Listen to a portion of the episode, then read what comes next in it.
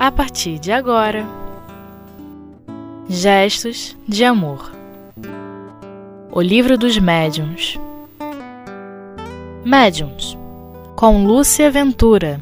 Olá, companheiros. Hoje nós vamos estudar um pedacinho do capítulo 14 do Livro dos Médiuns. Esse capítulo é bastante interessante e talvez um dos que mais cause curiosidade às pessoas, porque nos fala sobre o que é ser, o que é o médium, na verdade, é, e as, algumas formas de mediunidade, das quais as pessoas têm muita curiosidade. Agora nós vamos simplesmente estudar o item 159 mas que é fundamental para a compreensão de todo o resto do capítulo. O item 159 vai nos dar uma definição de médium, nos dizendo que qualquer pessoa que sinta num grau qualquer a influência dos espíritos é por isso médium. Esta faculdade é inerente ao homem. Então, isso é fundamental, porque muitas vezes nós pensamos que o médium é aquela criatura especial, diferente, né, que tem hum, possibilidades extraordinárias. E, na verdade, Deus nos criou a todos com as possibilidades da mediunidade. O que acontece é, no nosso processo evolutivo é que ao reencarnarmos, alguns de nós é, nos compromissamos com a mediunidade. Dentro do nosso planejamento reencarnatório, colocamos lá um item relacionado ao, ao uso da mediunidade dentro do bem, nas tarefas do bem. Então, quando nós dizemos fulano é médium, na verdade, nós estamos dizendo: Fulano se comprometeu antes de reencarnar com o uso da mediunidade no bem. Mas, na realidade, todos somos médiums, porque todos nós temos a mediunidade. E em auxílio a esse entendimento, nós temos a questão 459 do Livro dos Espíritos, que muitos com certeza conhecem, aquela questão que pergunta se os espíritos é, interferem na, na nossa vida, e a resposta que nos é dada é que, de ordinário, eles até nos dirigem. Obviamente que eles nos dirigem por quê? Porque atuam sobre o nosso pensamento, misturam o pensamento deles com o nosso pensamento. Então, sob esse aspecto, todos nós somos médiums. Mas o que acontece é que algumas pessoas não se dão conta dessa atuação espiritual sobre nós. O outro dia nós estávamos conversando até com uma companheira que ela nos dizia assim: ah, às vezes eu estou com um problema, começo a pensar. E aí eu tenho as coisas que eu sei que são do meu pensamento mesmo, mas de repente vem alguma coisa assim na minha cabeça e diz assim: você ainda não pensou nisso? Você não acha que é desse jeito? E aí nós estávamos conversando. Isso é a ação dos espíritos sobre nós, sobre o nosso pensamento. Isso é a mediunidade e que muitas vezes nós não nos damos conta. Então, qualquer pessoa que sinta num grau qualquer a influência dos espíritos é médium. Kardec continua dizendo que ser médium não é privilégio para ninguém, como nós dissemos. Não é um, um, processo extraordinário, uma faculdade extraordinária. Não é privilégio. Não, ser médium não é ser superior, melhor do que ninguém, estar mais evoluído espiritualmente. Simplesmente é uma possibilidade inerente ao homem, todos nós trazemos. Só que Kardec vai nos dizer o seguinte: entretanto, usualmente esta qualificação só se aplica àqueles nos quais a faculdade mediúnica está nitidamente caracterizada e se traduz por efeitos patentes de uma certa intensidade, o que depende então de uma organização mais ou menos sensitiva. Esse aspecto, então, é o que nós temos que parar para analisar. Por que é que nós chamamos algumas pessoas de médium com essa acepção diferenciada de algo extraordinário? que produz determinados efeitos, que faz com que a gente possa perceber de uma forma mais patente a, a presença de um espírito, a comunicação de um espírito. Então é isso que Kardec vai no, no, estar nos querendo chamar a atenção agora, que essas pessoas elas têm possibilidades orgânicas e espirituais que fazem com que os efeitos se tornem patentes. Então, quando uma pessoa diz assim, viu um espírito, mas se ela só viu uma vez e nunca mais, ela não pode, não vai ser considerada médium. Embora, como nós dissemos, a mediunidade está em germe em todos nós, mas a palavra médium mesmo vai ser usada na acepção daquela pessoa que tem o fenômeno mais ostensivo nela, mais patente. E isso quer dizer que o fenômeno acontece quase sempre, com frequência, com continuidade, de uma forma tão marcada que a própria pessoa e outras pessoas conseguem perceber que há algo diferente que há uma manifestação espiritual, não é?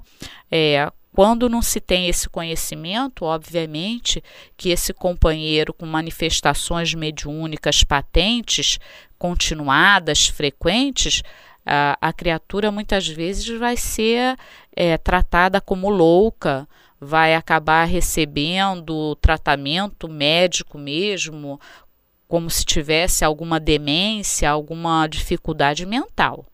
Mas para nós que somos espíritas, nós começamos a observar e começamos a ver que é a manifestação de um espírito, que ele quer se comunicar de alguma forma. Percebe que a pessoa tem no seu perispírito algumas possibilidades, alguns mecanismos, e a partir daí ele se manifesta. Então a pessoa passa a ser médium na, na acepção mais é, comum da palavra, porque ela traz esses mecanismos no próprio perispírito.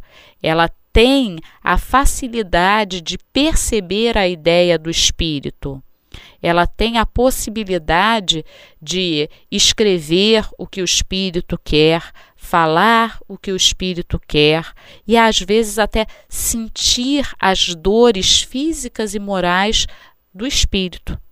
Então, quando isso acontece, é que normalmente nós dizemos: Fulano é médium, porque ele tem essa possibilidade ostensiva de mostrar o que o espírito está sentindo e pensando.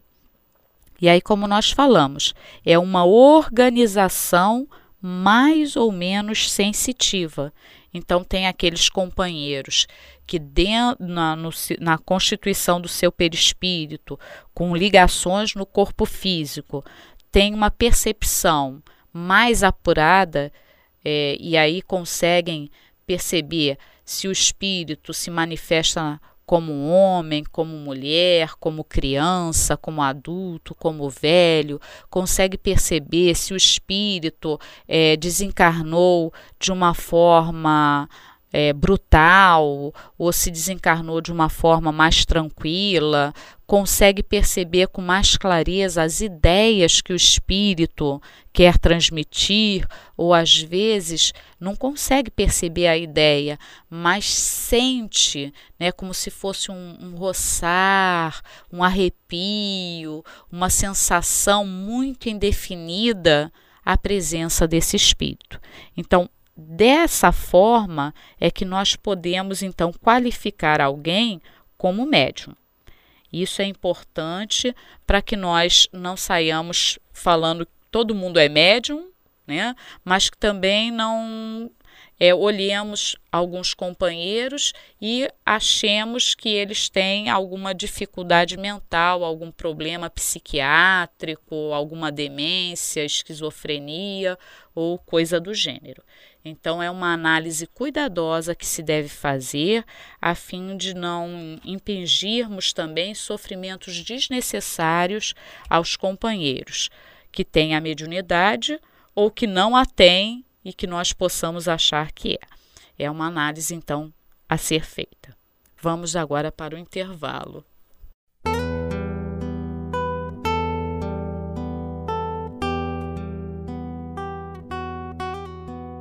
Gestos de amor. O livro dos médiuns. Voltando aqui ao nosso item 159 do livro dos médiuns, Kardec ainda vai nos falar de uma coisa importantíssima. É que é, a mediunidade ela não se apresenta da mesma maneira em todas as pessoas. É, elas possuem é, aptidões, é, os médiums, os chamados médios, possuem aptidões especiais para uma ou outra coisa, para um ou outro fenômeno. E daí a grande variedade que nós costumamos é, ouvir e temos estudado, inclusive, nos capítulos anteriores do livro dos médiuns, é sobre a, as manifestações. Então, nós vamos ter aí os médiuns para efeitos físicos, os médiuns sensitivos ou impressionáveis, os médiuns auditivos, os médiuns falantes, videntes, sonambúlicos, curadores, pneumatógrafos, escreventes ou psicógrafos. Então, Kardec aqui já coloca uma pequena lista de possibilidades mediúnicas. Mas o, o que nós queríamos primeiro conversar é justamente dessas várias possibilidades, porque mesmo quando nós temos um médium vidente, é, é, não é tudo igual, não, todos os médios videntes não veem da mesma maneira. Cada um vê segundo as suas possibilidades as suas a, a, o grau da sua percepção mediúnica. Então, alguns vão ver com clareza o espírito, podendo dar detalhes sobre o rosto, o penteado, ou, é, se tem algum objeto específico no, no cabelo, no rosto, se usa óculos, se está com algum cigarro, é, a roupa. E outros médios videntes verão aquela figura esfumaçada, sem definição. Então, mesmo dentro de um mesmo tipo é, de mediunidade, nós temos um, graus indefinidos aí, variedades, possibilidades indefinidas. Vai depender da, do uso que vai ser feito durante a vida daquela mediunidade, vai depender das condições do médium, mesmo condições é, fisiológicas, orgânicas, de alimentação, de forma de vida, né, de lugares que ele frequenta. Então, um médium é, que seja católico, porque nós temos os médiums que estão dentro da Igreja Católica, da Igreja Protestante, os médiums que não estão em religião nenhuma.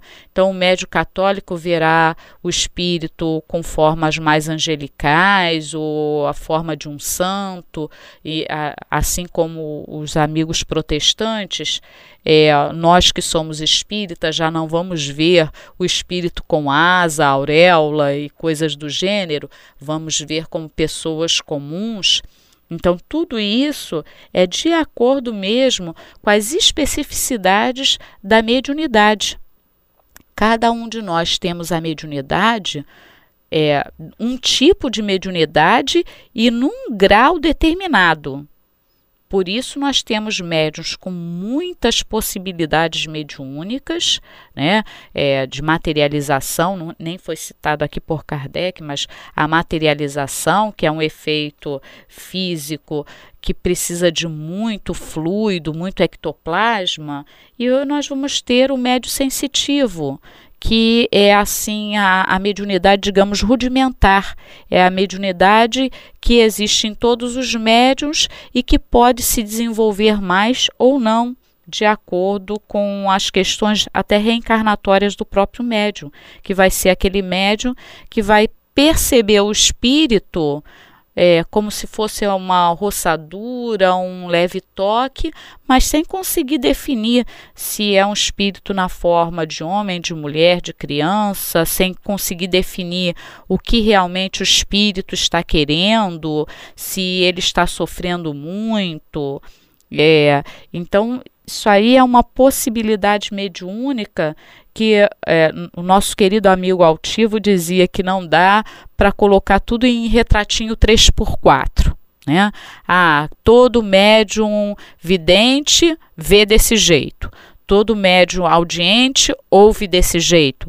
Vocês vão ver nos, no, nos itens posteriores, né, o estudo de cada uma dessas mediunidades, que as, os médios eles tem possibilidades diferenciadas mesmo. O médium que ouve como se fosse uma voz exterior, como alguém estivesse falando é, fora do, do, seu corpo, mas também tem o médio audiente que ouve como se fosse uma voz interior, uma voz dentro da sua cabeça. Enfim, os médios que têm uma possibilidade de cura mais específica para um determinado órgão e o médio de cura que tem o fluido curador de uma forma mais generalizada, enfim. Nós temos que pensar nessas várias possibilidades para que nós também avaliemos cada caso. É, não há uma forma. É, outra coisa importante é, é não há um, uma característica específica para nós dizermos é, que alguém é médium. Uma certa feita, uma companheira veio conversar conosco que uh, o seu filho estava na, na, evangelização de uma casa espírita e uh, disseram na, na evangelização que quem tem dificuldade para dormir é médium. E essa companheira tinha um filho com muita dificuldade para dormir. Era uma criança de aproximadamente oito anos e que tinha muita dificuldade para dormir. E aí ela falou assim: como é que eu faço agora? Meu filho com oito anos já é médium, o que, que eu vou fazer? Tem como desenvolver, tem como sustar essa mediunidade, parar? não é? Então, é, às vezes as pessoas também se prendem a determinadas, determinadas características para dizer que aquela característica está obrigatoriamente relacionada à mediunidade. Quem sua demais, principalmente nas mãos, quem sente a cabeça doer constantemente, é, quem sente determinadas dores pelo corpo, é, então, olha só, são coisas que às vezes as pessoas falam e que nós temos que ter cuidado. Realmente é necessária uma análise cuidadosa. Primeiro, é, para essas questões mais fisiológicas, né, essas percepções mais fisiológicas, nós até aconselhamos que a pessoa busque primeiro o médico, fazer determinados exames para ver se é um aspecto físico que tem que ser tratado com o cardiologista, com o neurologista, com o psiquiatra, com o psicólogo, ou se realmente é um aspecto mediúnico que vai ter que ser tratado dentro da casa espírita com o desenvolvimento da mediunidade. E, obviamente, quando for o caso de uma criança, mais cuidado ainda, porque a criança ela não deve desenvolver a mediunidade. A criança vai ter que ser levada para a evangelização, vai tomar o passe de cura pra, para temporariamente ter aquele processo mediúnico sustado até que ela tenha a idade adequada, o estudo adequado e que ela possa então desenvolver já quando estiver numa fase mais adulta, né? Então, todas essas características, arrepiar cabelo, sentir que tá quente, que o corpo está quente, que o corpo está frio, que a mão cresceu, enfim, essa dor na barriga, não tem nenhum nada que seja muito específico que a gente pode dizer. Sentiu isso, tem esse sintoma, é médio. Não, não é dessa maneira. É realmente uma análise cuidadosa para que a gente não cometa erros de muitas vezes colocar no trabalho mediúnico uma pessoa que tem um problema é, de esquizofrenia, a esquizofrenia tem características, sintomas que às vezes se aproximam do que a gente percebe como sintoma, né, é, característica do médium. E se nós não fizermos essa análise cuidadosa, nós vamos infligir mais sofrimento à pessoa que tem a doença. Então é necessário essa análise, senão nós comprometemos o trabalho mediúnico e a saúde do, da própria pessoa, sendo ela médium ou não nessa acepção mais é, ostensiva né, da mediunidade. Em relação às várias possibilidades mediúnicas, nós temos que lembrar que elas estão relacionadas às necessidades reencarnatórias de cada um de nós, que é outra conversa muito importante que nós precisamos pensar. Cada um tem a mediunidade que necessita para o seu progresso espiritual. Nós vamos encerrando por aqui e teremos os outros estudos então mais específicos de cada mediunidade.